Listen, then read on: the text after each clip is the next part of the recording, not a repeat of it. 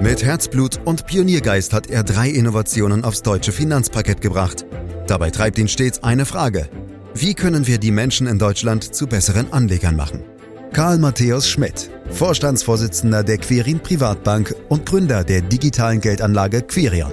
Freuen Sie sich auf Klug anlegen, den Podcast zur Geldanlage. Wer streut, rutscht nicht aus. Das gilt nicht nur für den Winterdienst, sondern auch für die Börseninvestoren. Angesichts der stürmischen Entwicklungen an den Finanzmärkten ist es ein Muss, sein Vermögen breit zu diversifizieren. Doch das ist oft gar nicht so einfach und daher gehört auch dies zu den größten Fehlern der Anleger. In diesem Podcast wollen wir aufklären und natürlich auch Lösungen anbieten. Ja, aber was heißt denn hier wir? Dafür ist eigentlich nur einer verantwortlich in diesem Podcast. Das ist Karl Matthäus Schmidt. Er ist Vorstandsvorsitzender der Quirin Privatbank AG und Gründer der digitalen Geldanlage Quirion. Grüß dich, Karl. Hallo, Andreas. Ja, Karl, es gibt den schönen alten Spruch aus Großmutters Zeiten und ich bin froh, dass wir hier keine Phrasenkasse haben, wo ich fünf Euro reinschmeißen muss. Dieser Spruch lautet nicht alle Eier in einen Korb. Der hat natürlich schon einen langen, langen Bart, aber gilt dies auch heute noch an der Börse? Ja, Andreas, das mutet wirklich an wie zu Großmutters Zeiten. Man kann auch sagen, dass irgendwo wirklich ein ziemlich alter Hut ist, aber einer, der tatsächlich immer noch hochmodern ist. Quasi ein Universalmodell für jedermann bei Wind und Wetter oder wie im Winterdienst, wie du gerade gesagt hast. Denn bei einer Geldanlage vernünftig zu streuen war und ist bis heute einer der absoluten Schlüsselelemente beim Depotaufbau. Damit senkst du nämlich nachhaltig die Verlustrisiken in ein Depot auf das notwendige Maß. So, wer zu wenig streut, macht sich nämlich viel zu viel abhängig von irgendwelchen Teilbereichen des Kapitalmarktes. Und äh, das macht einfach äh, keinen Sinn. Wir wissen allerdings heute, dass eine Streuung, Diversifikation gar nicht so einfach ist, wie man ursprünglich äh, dachte. Hm. Ja, manche streuen ja auch nur mit Aktien oder Aktienfonds, aber äh, Karl, gilt Diversifizierung nicht darüber hinaus, also in der kompletten Breite der Geldanlage, also wenn man das Ganze ganzheitlich faktisch sogar sieht. Also was gehört noch zu einem gut strukturierten Vermögensmix? Also du hast vollkommen recht. Äh, grundsätzlich hört das Anlageuniversum sicher nicht bei klassischen Aktien- und Anleiheninvestments auf. Idealerweise flankierst du deine Aktien und Anleihen noch mit weiteren Anlagenbereichen, wie zum Beispiel Immobilienanlagen oder eben auch alternative Investments. Und da sollte man vor allem Anlagebereiche finden, die möglichst unabhängig von der herkömmlichen Aktien- und Anleihenmärkten sich entwickeln. Und dann äh, hast du natürlich eine wahnsinnig schöne Stabilisierung für dein Vermögen, äh, auch wenn es mal an den klassischen Märkten mal stürmisch zugeht. Das Ganze ist sogar wissenschaftlich begründet, Karl, habe ich extra rausgefunden. Ich habe ja nie studiert, deshalb ja, rechne es mir hoch an, dass ich mich sogar mit Wissenschaft mal hier beschäftigt habe. Äh, der Amerikaner Harry Markowitz hat 1990 für seine Portfoliotheorie den Nobelpreis erhalten. Da waren wir noch, also ich persönlich im Wiedervereinigungstaumel, habe ich damals offen gesagt gar nicht mitbekommen. Aber mittlerweile äh, wird er oft zitiert oder wurde oft zitiert. Kannst du uns in einfachen Worten erklären, was Markowitz herausgefunden hat? hat. Das ist ein spannender Punkt. Markowitz wird ja oft als Vater der Diversifizierung bezeichnet und das ist natürlich Unsinn. Die Idee, nicht alle Eier in einen Korb zu legen, wenn du so willst, das ist äh, so alt wie die Menschheit.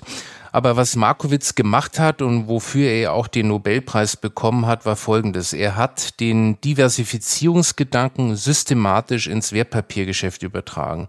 Und er hat dafür auch eine Art Computerprogramm geschrieben, mit dem er erstmal die sogenannten Effizienzlinie für eine Handvoll an US-Aktien errechnet hat nämlich die grafische Darstellung der Risikorendite-Profile aller effizienten, das heißt vollständig ausdiversifizierten Depots. Und das war damals absolut neu. Diversifizierung kannte man auch schon vor Markowitz, nur dachte man, das ist etwas für Dumme. Der wahre Kenner konzentriert sich auf die Werte, die gut laufen. Und so denken übrigens ja heute auch noch sehr viele und haben wir ja schon oft äh, diskutiert obwohl nämlich die Forschung zweifelsfrei gezeigt hat, dass es nichts bringt, zumindest mal den Kunden nichts äh, bringt. Wichtig ist aber die Erkenntnis, dass Rendite und Risiko die zwei entscheidenden Parameter bei jeder Geldanlage sind. Eine höhere, und ich darf das wiederholen, Rendite ist nur dann möglich, wenn auch ein größeres Risiko akzeptiert wird. Umgekehrt muss mehr Sicherheit mit mehr Renditeverzicht erkauft werden. Also Anleger stehen daher vor einem Dilemma, da sie sich immer gern eine höchstmögliche Rendite mit äh, niedrigem Risiko wünschen. Das funktioniert nicht. Und Markowitz Leistung bestand nun darin zu zeigen, dass ein Anleger sich durch Risikostreuung, also durch die Verteilung des Anlagebetrags auf mehrere möglichst unterschiedliche Investments besser stellen kann, als wenn er alles nur auf eine Karte setzen würde. Auf den Punkt gebracht, Andreas, ein gemischtes Portfolio ist besser als ein Einzelinvestment. Mhm. Und man verteilt ja dadurch auch mehr Risiken, wenn man mehr Anlageklassen drin hat. Das äh, ist schon ganz einleuchtend, genau. Karl. Aber, aber mal ehrlich, jetzt gerade im Crash zum Beispiel, also in manchen Tagen zumindest, äh, kann man schon den Eindruck haben, dass alle Anlagen gleichzeitig fallen. War ja auch so im März 2020. Ja, da hast du schon recht. Es gibt immer wieder Marktphasen, in denen alle Anlagebereiche mehr oder weniger gleichzeitig schwächeln. Und das ist äh, natürlich auch unerfreulich, aber sie tun das in der Regel auch im unterschiedlichen Ausmaß dass sich zum Beispiel Aktien, Anleihen und Immobilieninvestment in einem Crash exakt gleich verhalten, das wäre schon wirklich ein unglaublicher Zufall. Und ich darf da ein Bild aus dem Glücksspiel nehmen und ich glaube, das verdeutlicht nochmal meinen Punkt. Wenn du dich, vielleicht weil du Angst vor einer Krise hast, auf einen Anlagebereich oder sogar nur auf ein Papier beschränkst, weil du glaubst, das hält sich am besten, dann setzt du wie beim Hütchenspiel auf eine einzige Farbe, zum Beispiel Rot. Aber wer will sich schon anmaßen, immer die richtige Wahl zu treffen? Wenn du dein Vermögen vernünftig streust, hast du Rot, Gelb und Blau im Depot und die fallen dann vielleicht auch mal zeitweise alle, aber die Vergangenheit zeigt eben eindrucksvoll, dass das viel ertragreicher ist, als immer zu versuchen, auf das richtige Pferd zu setzen, weil das geht leider meistens schief. Ähm wie viele Wertpapiere, Karl, oder auch Fonds sollte man eigentlich insgesamt im Depot haben? Also egal ob jetzt rot, gelb oder blau, äh, das sind jetzt mal drei Farben, aber man äh, weiß ja ganz genau, dass es faktisch unendlich viele Farben gibt und damit auch faktisch unendlich viele, also natürlich ungezählte, müsste man korrekterweise sagen, ungezählte Wertpapiere, Fonds, Anleihen und so weiter. Gibt es da sowas wie eine Faustformel? Es gibt leider keine wirkliche Formel, die am Ende irgendwo eine Zahl auswirft. Aber man kann als Faustformel, Andreas, schon sagen, dass man sich so breit wie möglich aufstellen sollte.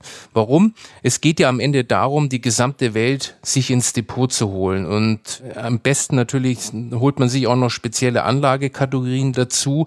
Aber ich denke, das werden wir bestimmt mal in einem anderen Podcast besprechen.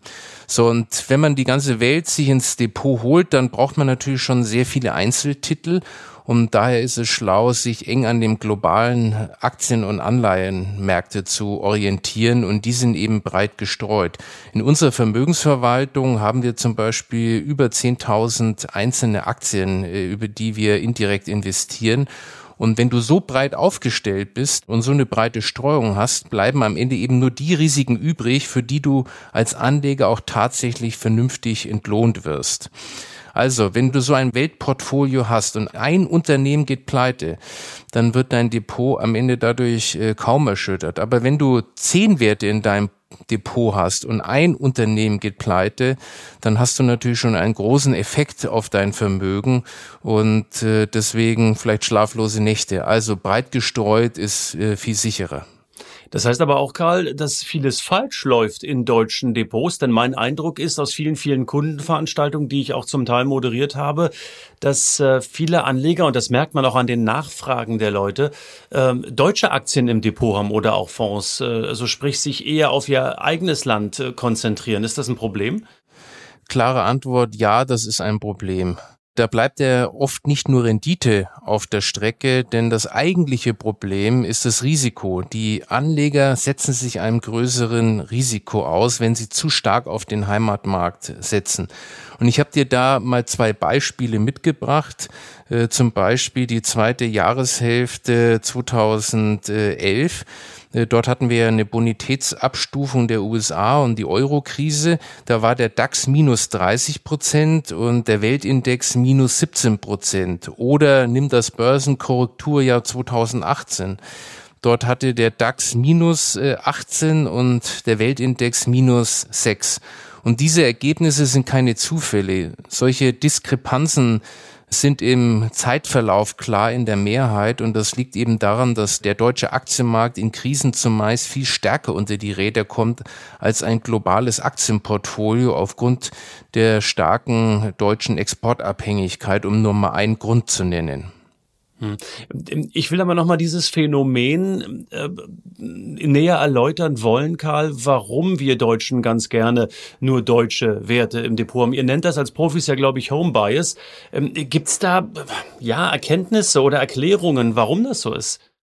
Ich glaube, äh, Andreas, das ist ein zutiefst menschliches äh, Verhalten. Man fühlt sich in einer vertrauten Umgebung äh, in der Regel am wohlsten.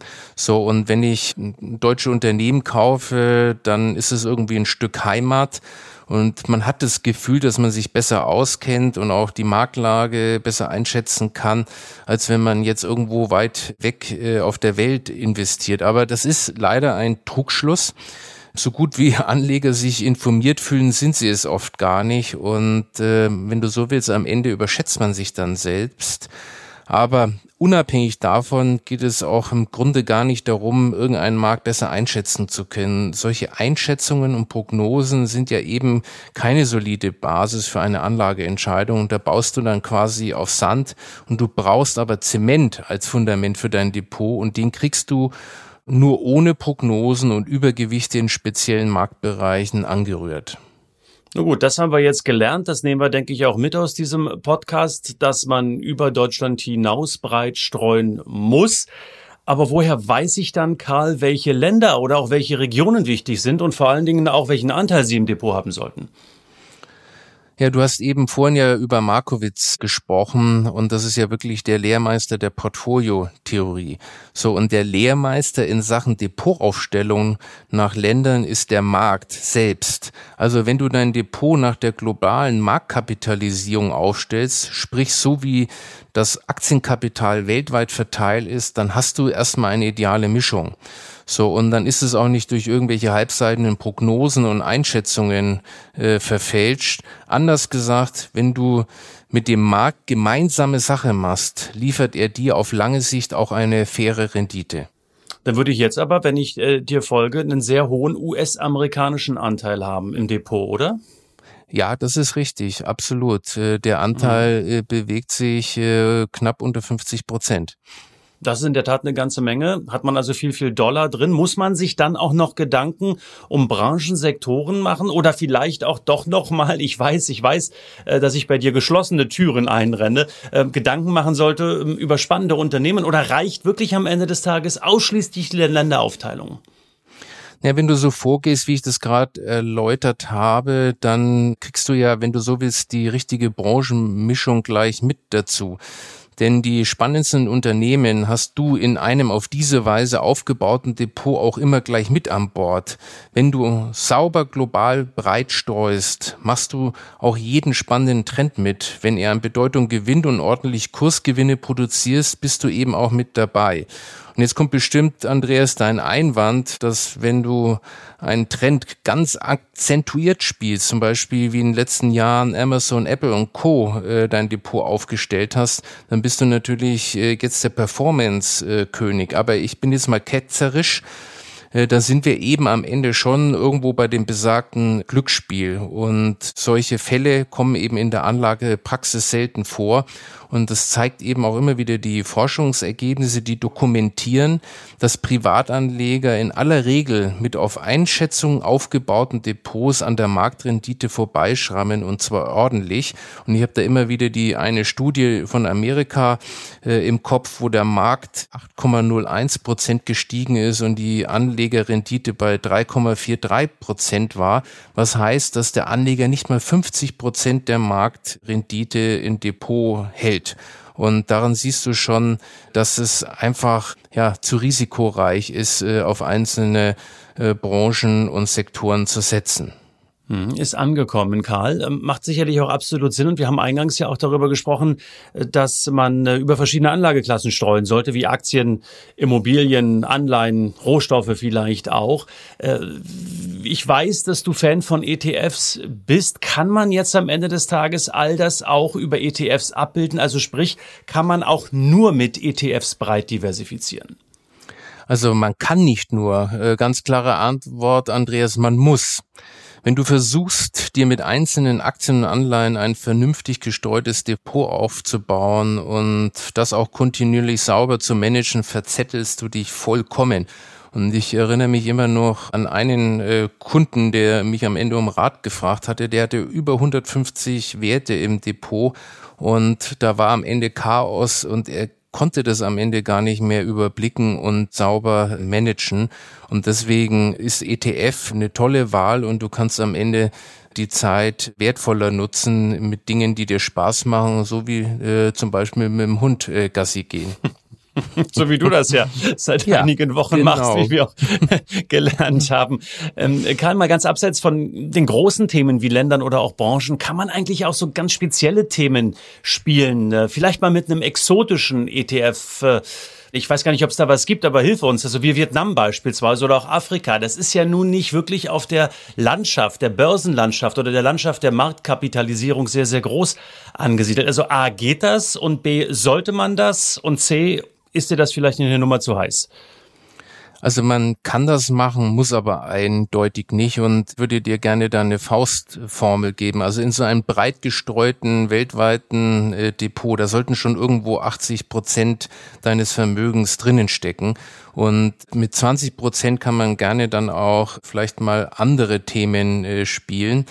Aber vielleicht nochmal zu deinem Thema zurück. In einem global breit gestreuten Depot kommen natürlich diese Länder wie Vietnam natürlich auch vor, aber halt mit einer kleinen Anteil, weil sozusagen die Marktkapitalisierung noch nicht sonderlich äh, groß ist. So, das kann natürlich eine Rakete werden, aber man sollte aus meiner Sicht da äh, nicht zu arg spielen. Du gehst ja auch nicht ins Spielcasino und setzt dann deine drei Monatslöhne äh, auf sieben. Äh, und äh, das tust du nicht, weil du dieses Risiko nie eingehen willst oder vielleicht dann nicht mehr nach Hause kommen kannst. ja, das kann sein. Ja, wenn ich, wenn ich in der Tat die Monatslöhne verzocke, dann darf ich mich zu Hause nicht mehr blicken lassen. Karl, ganz am Ende, wie immer, versuche ich natürlich irgendwie auch ähm, aus dir noch ein bisschen was rauszukitzeln. Was war denn jetzt dein exotischstes Investment über all die Jahre? Und damit meine ich jetzt ausdrücklich nicht den, den Ehring aus Platin, wie wir neulich erfahren haben. Ja, also äh, bei der Aktienanlage ist es tatsächlich so, dass ich schon immer wissen wollte, was irgendwo hinter dem Unternehmen äh, steckt. Deswegen war es tatsächlich gar nicht so äh, exotisch. Aber wo ich wirklich exotisch gezockt habe, das waren äh, zu Zeiten der deutschen Terminbörse. Da habe ich äh, wirklich einen ganz heißen Reifen äh, an den Tag gelegt und äh, das war mein exotisches Investment äh, eine Zeit lang erfolgreich, dann weniger. Also von der Seite, du weißt, ich bin heute ruhig geworden und investiere auch breit gestreut weltweit. Genau, vom heißen Reifen hin zum Gassi gehen mit dem Hund. Das ist Karl Matthäus Schmidt im Jahre 2020. Karl, ich danke dir ganz herzlich für dieses sehr aufschlussreiche Gespräch, auch heute wieder in diesem Podcast, den Sie, meine Damen und Herren, ähm, natürlich abonnieren können, den Sie jede Woche Freitag oder auch zu jedem anderen Zeitpunkt hören können. Aber am Freitag erscheint er, da ist er immer frisch da können Sie hier reinhören bei uns. Bewerten Sie uns, Geben Sie uns einen Daumen rauf. Mehr Infos auf www.quirinprivatbank.de und dann bleiben Sie uns gewogen. Herzlichen Dank fürs Lauschen. Das war Klug anlegen. Der Podcast zur Geldanlage der Quirin Privatbank mit dem Vorstandsvorsitzenden Karl Matthäus Schmidt. Wir freuen uns über Ihre Rückmeldungen und Themenwünsche, die Sie uns gerne an podcast.quirinprivatbank.de senden können. Die Quirin Privatbank steht für echte Unabhängigkeit, da sie auf Provisionen und hauseigene Produkte verzichtet. Das innovative Anlagekonzept Markt, Meinung, Wissen beruht auf bewährten Erkenntnissen der Finanzmarktforschung und investiert frei von Prognosen in den weltweiten Kapitalmarkt. Die Bank unterstützt interessierte Anleger bei der Altersvorsorge und dem langfristigen Vermögensaufbau. Mehr Informationen erhalten Sie unter querinprivatbank.de.